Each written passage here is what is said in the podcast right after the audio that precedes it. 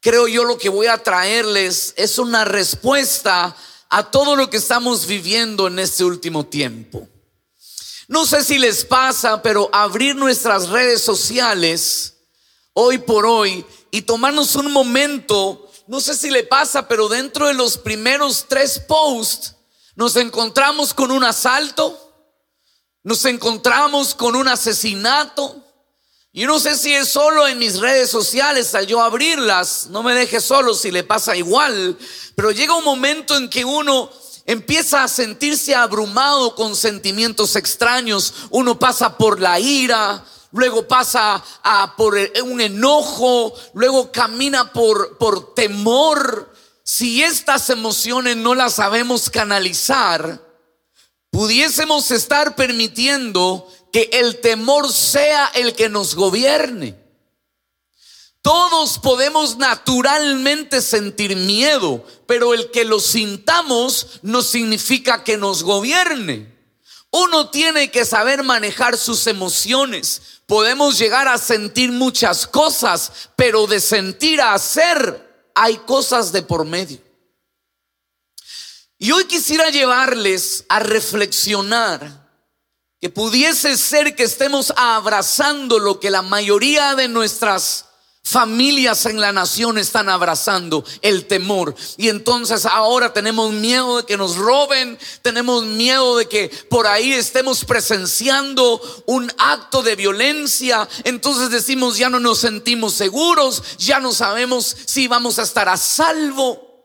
Y pasamos por momentos como estos. Pero hoy quiero llevarte a la reflexión a través de la escritura, que la Biblia enseña que el temor es como un lazo que nos hace tropezar. Que podamos sentir todos temor no significa que nos tenga que gobernar. Y prepárese a este otro texto. La Biblia dice que el mal que temí fue el mal que me alcanzó. El temor es como un imán que atrae las cosas que tememos. Por eso es importante que reflexionemos. A Dios no le coge por novedad lo que hoy estamos pasando. No es la primera vez para Dios tener que conocer los altos niveles de, criminalidad, de violencia que vive en la tierra. Y Dios nos llamó a estar en un espíritu de temor. Por eso quiero llevarles a mirar.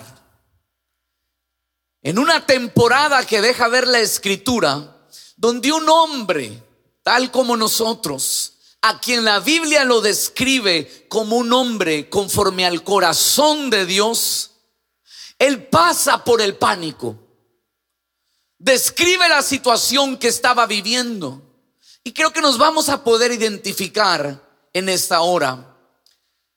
El autor de la mayoría de los salmos, David, un joven que se vuelve el rey en la nación de Israel o en la tierra de Israel, escribe esto en el Salmo 55. Venga a verlo conmigo. Salmos 55, le voy a pedir me acompañe a los primeros versos y voy a leer la versión palabra de Dios para todos. Dios mío, Escucha mi oración. No pases por alto mi ruego. Préstame atención, respóndeme. Estoy muy, ¿cómo? Vamos, acompáñeme. Estoy muy, ¿y qué más? Intranquilo y perturbado por las amenazas del enemigo y la opresión del perverso. Ellos echan sobre mí dificultades y me persiguen furiosamente, me salta el corazón dentro del pecho. Estoy terriblemente asustado. Me invadió un pánico terrible. El terror no me deja ni... Y es que eso hace el miedo. Una de las cosas que hace el miedo es que no nos deja pensar. ¿Le ha pasado que por asustado dijo, gritó y decidió lo que no tenía que haber hecho? Porque el terror no nos deja pensar. Y si, si vamos a vivir bajo el temor, puede volverse una película terrorífica y llenos de terror, nos vamos a ver impedidos de vivir conforme Dios quiere que vivamos. Dios no nos llamó a vivir ancados al temor. Y puede ser que hoy te identifiques con David. Me saltó el corazón, se me quería salir del pecho, me paniqué. ¿Cuántos saben de lo que estoy hablando? Me paniqué, dicen algunos, y me quedé frisado. Pues a David le pasó esto. El hombre conforme al corazón de Dios. Yo no vine esa noche a decirte, ¿por qué tienes miedo? Porque todos podemos sentir temor. No vine hoy a señalarte porque estás teniendo temor. Eso es algo natural en los hombres. Pero lo que quiero enseñarte hoy es cómo David pasa del temor a una realidad diferente pero la situación que vivía no era fácil. Mira el verso 10 de este mismo salmo. La maldad y las intrigas rondan por sus muros a toda hora. ¿No les parece que estoy leyendo el noticiero? A toda hora. Verso 11, hay demasiado crimen e injusticia en las calles la gente miente y engaña en todos lados. David vivió un tiempo de alta criminalidad, de mucha violencia, de asesinatos. Su reinado no fue un reinado pacífico. No fue sino hasta el reinado de su hijo Salomón que Salomón tuvo un reino de paz y de prosperidad. Pero al leer yo esta, esta, esta historia y saber que David lo tuvo, pero su hijo no, me da aliento al corazón a creer que esta oleada que hoy vivimos tendrá su fin un día y que aquí en nuestra ciudad tendremos tiempos de esperanza, de paz y de prosperidad. Alguien debe de creerlo con nosotros. Y a lo mejor no nos toque a nosotros, pero creo que nuestros hijos sí pueden tener una oportunidad diferente. Pero hoy que nos toca enfrentar todo esto a nosotros, como le tocó a David, David expone su humanidad. Y todas las podemos, todos podemos exponer nuestra humanidad. Pero no quisiera, imagínense que esta reunión se vuelva en una exposición de lo que sentimos todos. Aquí nos vamos a echar a, a llorar y nos vamos a pegar la depre escuchando la tragedia de cada uno. Si ya la de David nos puso un poquito medios medios, mal. Pero yo veo en las escrituras que en el mismo salmo hay algo que cambia, hay algo que se transforma en esa humanidad que David expone el pánico y el terror que sentía. Venga conmigo y vaya hasta el verso 16. Me encanta en el verso 16 porque empieza con una palabra clave. Véalo conmigo. Dice el verso 16, pero él estaba mal, pero, ¿cuál es la palabra que empieza este verso? Estaba con terror, estaba asustado, puede haber escasez, puede haber delincuencia, puedo tener problemas en mi matrimonio, puedo estar feo, porque subió el pero. Si me dijeron que en el servicio de las seis es donde vienen los guapos de casa de fe. Ay, hermanos, con ese ánimo ni el feo se hace guapo. No sé cuál sea tu realidad hoy. Pero David estaba lleno de terror. Pero hubo un pero divino que apareció en su vida. Y podemos estar pasando un mal tiempo como ciudad y como nación, pero en el mismo salmo encontramos un pero divino. Véalo, verso 16. Pero yo rogaré a gritos la ayuda de Dios y el Señor me salvará rogaré y suplicaré a Dios mañana, tarde y noche, y Él me escuchará, Él me rescatará sano y salvo de la batalla que muchos libran en mi contra. Ese hombre que estaba lleno de temor se levantó en un pero divino y dijo, Dios no me va a dejar, me salvará, me proteger, protegerá en medio de la batalla. ¿Sabes lo que hizo David para dejar el terror a un lado? Buscar a Dios. Y yo te invito en esta hora que entendamos que una de las formas de salir del terror o del miedo humano es cuando pones tus ojos en Jesús. Dice David que él buscó a Dios mañana. Otra vez, él lo buscó. Y voy a decir esto con respeto. Y nosotros a veces queremos que Dios un domingo, en una hora y media de servicio, resuelva todo el desastre que hemos vivido de lunes a sábado? Tenemos el mismo miedo de David, pero queremos que Dios nos lo quite todo en una reunión de domingo y de lunes a sábado a destruir todo. Con tal el domingo el pastor predica, yo me río, lloro, me levanto y salgo feliz. Hola algo no calza ahí. Entonces David un día decidió que para salir del temor tenía que incrementar su búsqueda con Dios. Y le rogó. Pero nosotros muchas veces pensamos que buscar mañana, tarde y noche ya son otros niveles, como afuera lo dicen, fanatismo. Entonces viene el hombre y le dice a la mujer, ya mujer, oraste en el desayuno, ahora vas a orar en el almuerzo y ahora vas a orar en la cena y tú y tenemos problemas económicos y quieres meter a Dios y el hijo tiene problemas y quieres orar por él. Tú todo lo quieres resolver en oración, estás fanática mujer. Señores, eso no es fanatismo, fanatismo te liga a una religión. Pero pasar tiempo con alguien que te hace bien es una relación saludable.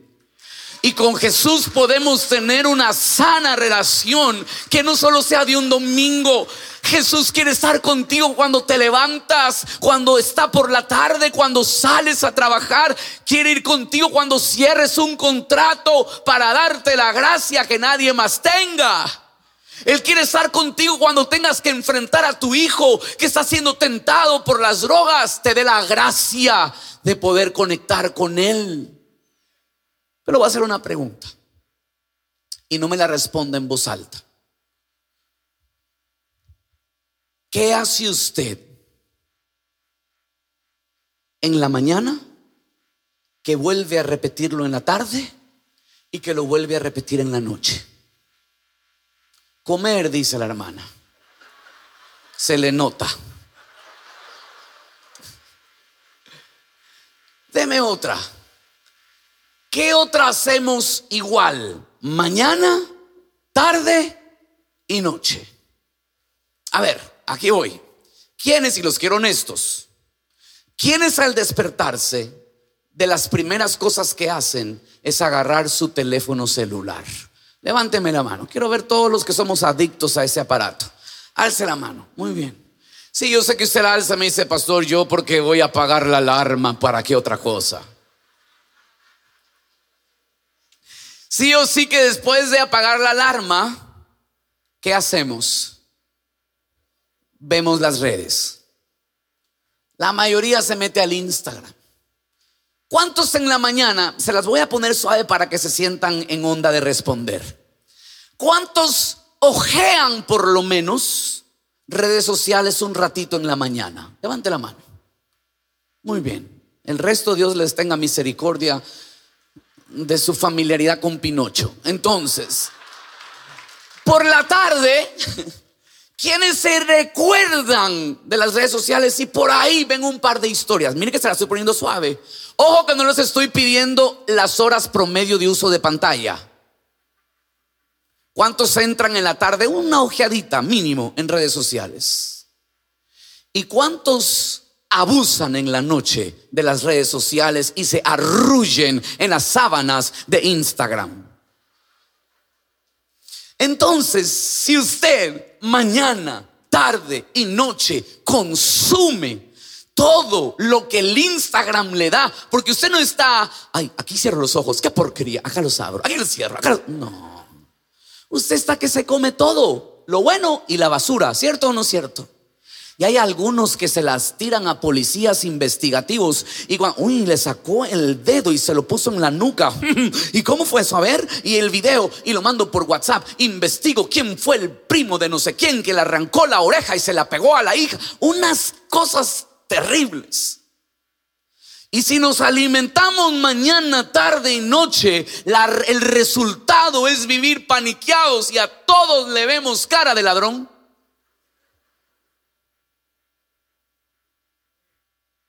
No se haga. Si usted está sentado aquí en la iglesia y está viendo quién está por ahí. A la iglesia llegan los buenos y los malos.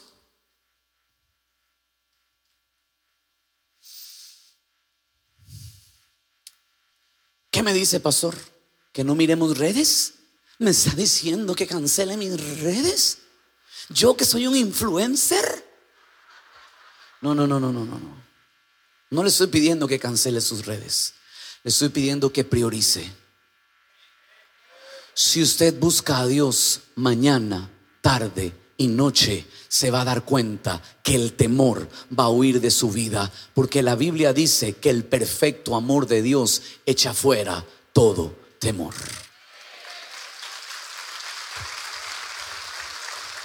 Por eso, te animo iglesia, busca a Dios. Lee las escrituras. Llegue temprano. Venga a buscar al Señor. Si nosotros nos metemos más en su palabra, nos conectamos a un grupo, le metemos fuerza a nuestra búsqueda al Señor, ¿sabes? La Biblia enseña que en su perfecto amor se va el temor. Lo segundo que le quiero enseñar para que usted aprenda a rechazar el temor es saberse amado por Dios. En la medida que uno se sabe amado, uno siente que está en una zona donde puede fluir.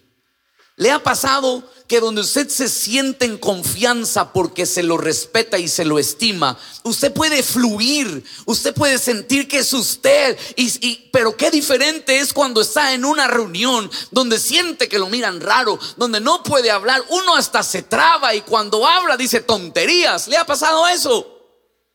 ¿Por qué? Porque donde no hay amor, uno no tiene seguridad. Pero hoy quiero recordarte, la Biblia dice, con amor eterno te ha amado el Señor. Su amor no deja de ser, su amor cubre multitud de faltas. Y puede ser que por las circunstancias que has vivido, te has alejado del Señor de tal forma en decir, yo ya no voy a la iglesia, yo, tuve problemas, yo me separé, yo fracasé, yo hice esto y estás en un mar de inseguridades lleno de temor. Dios se trajo aquí para recordarte que eres amado por Él. Te ama. Jesús te ama. Y en la medida que te sientas amado por Él, vas a tener la seguridad y vas a temer menos. Hay una historia, una fábula, dale el aplauso al Señor ahí.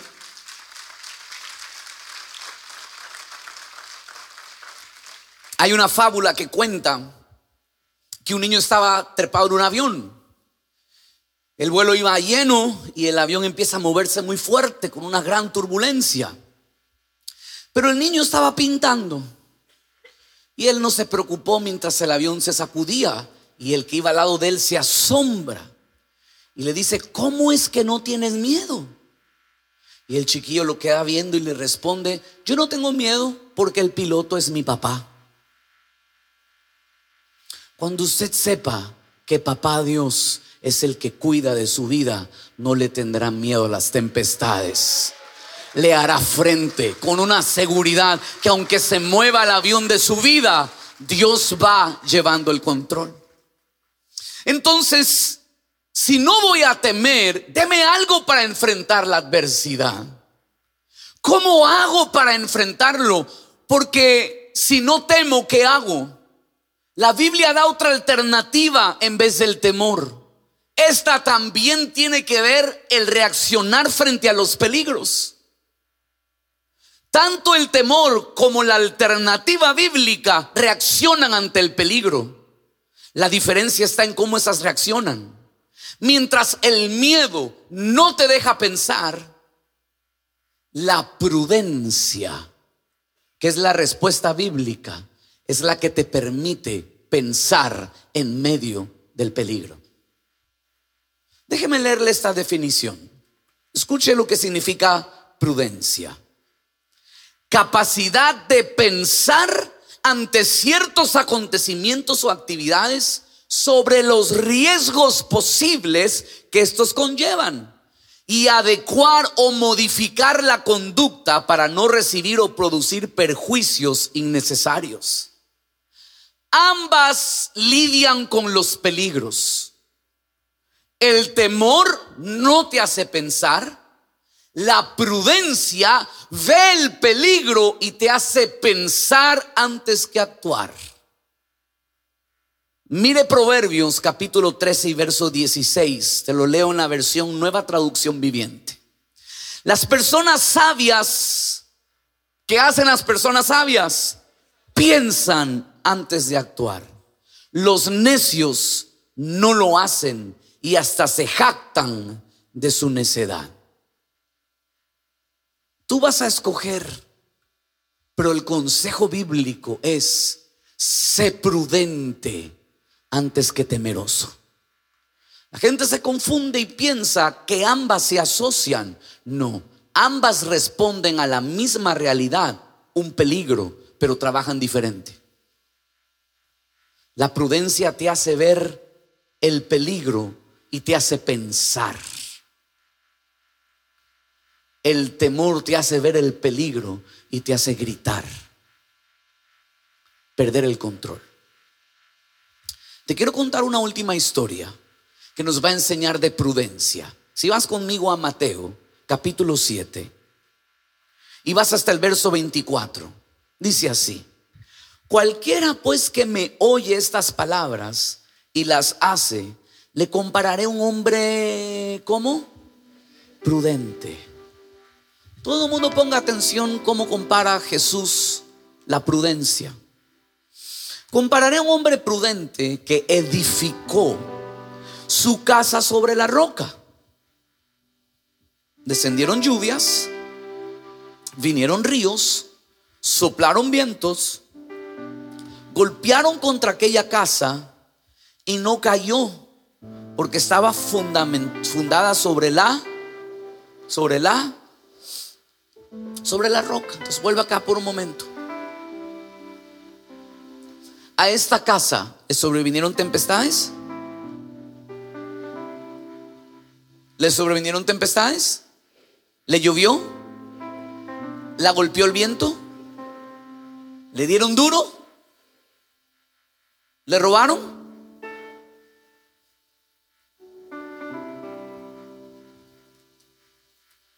¿A cuántos ya lo asaltaron aquí? Alce la mano. Baje la mano. Eso no significa que es, es, que yo, yo, yo, yo, yo, no, no, Dios no está conmigo. No, no, no, no.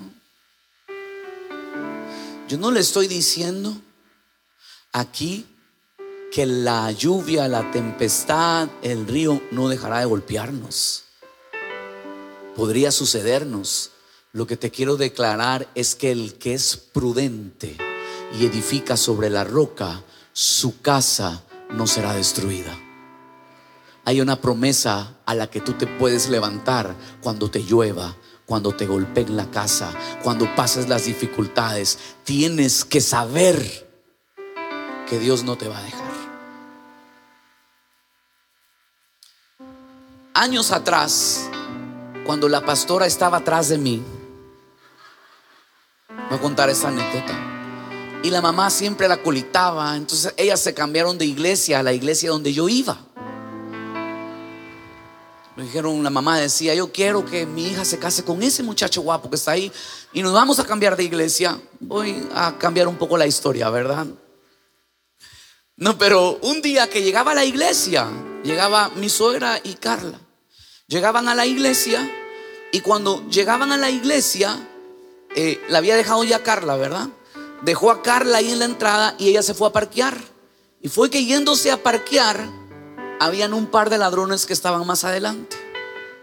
Y esos ladrones la encañonan, le ponen armas, se le suben al carro y en ese tiempo los, los secuestros express estaban, entonces se la llevan. Yo no tuve nada que ver ahí, prometo. Nada que ver. A aclararlo, ¿verdad? No falta alguien que piense equivocado. Entonces se subieron y quisieron llevársela.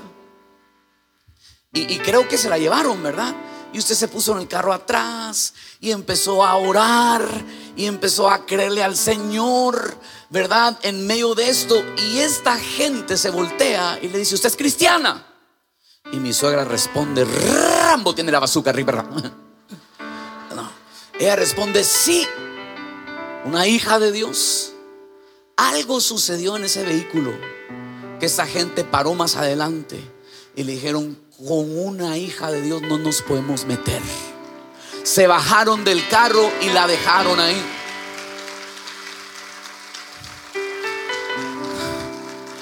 Es un testimonio lindo para ustedes.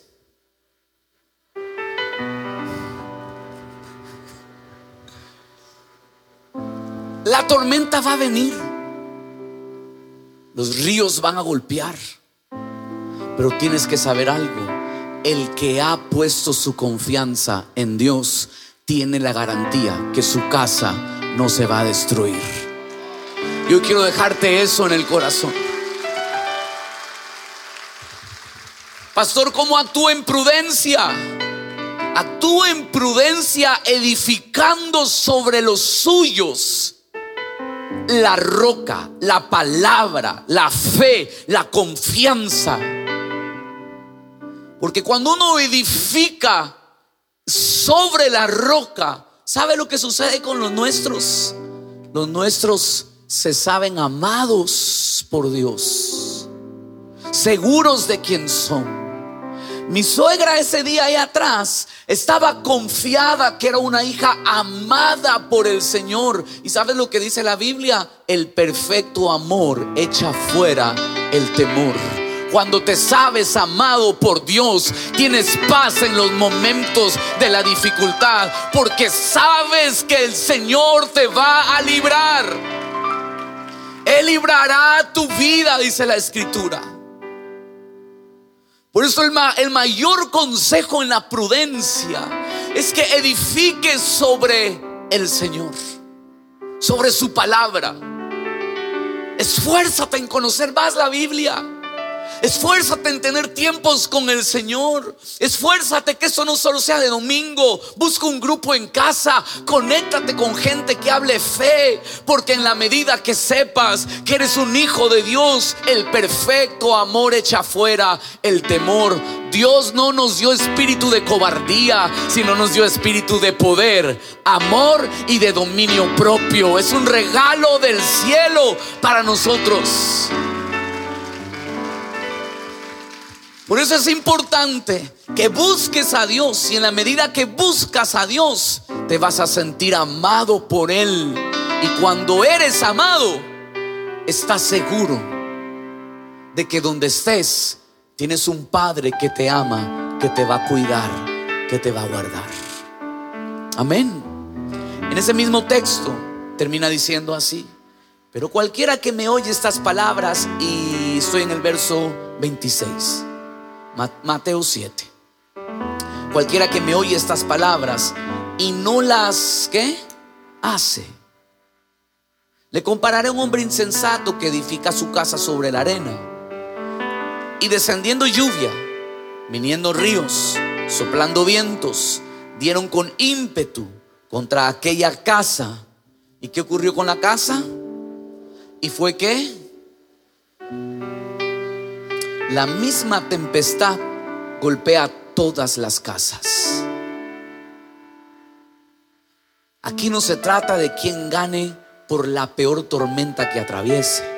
Aquí se trata de permanecer firmes en la adversidad, creyendo que cuando termine esta mala temporada, tu casa y la mía no estarán en ruinas, sino que estarán de pie, fortalecidos en el Señor. Amén, casa de fe.